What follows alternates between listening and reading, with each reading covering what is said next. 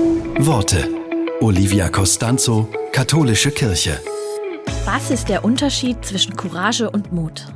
Die Autorin Andrea Langenbacher sagt, Courage. Ich mag dieses Wort. Da steckt das Herz drin, das im französischen Chör und im lateinischen Chor heißt.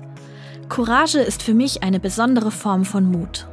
Courage ist, beherzt zu tun, was jetzt notwendig ist, auch wenn es manchmal aussichtslos erscheint. Wenn wir uns für den Schutz unserer Erde und unser aller Zukunft einsetzen. Wenn wir benennen, was ungerecht ist und etwas dagegen tun.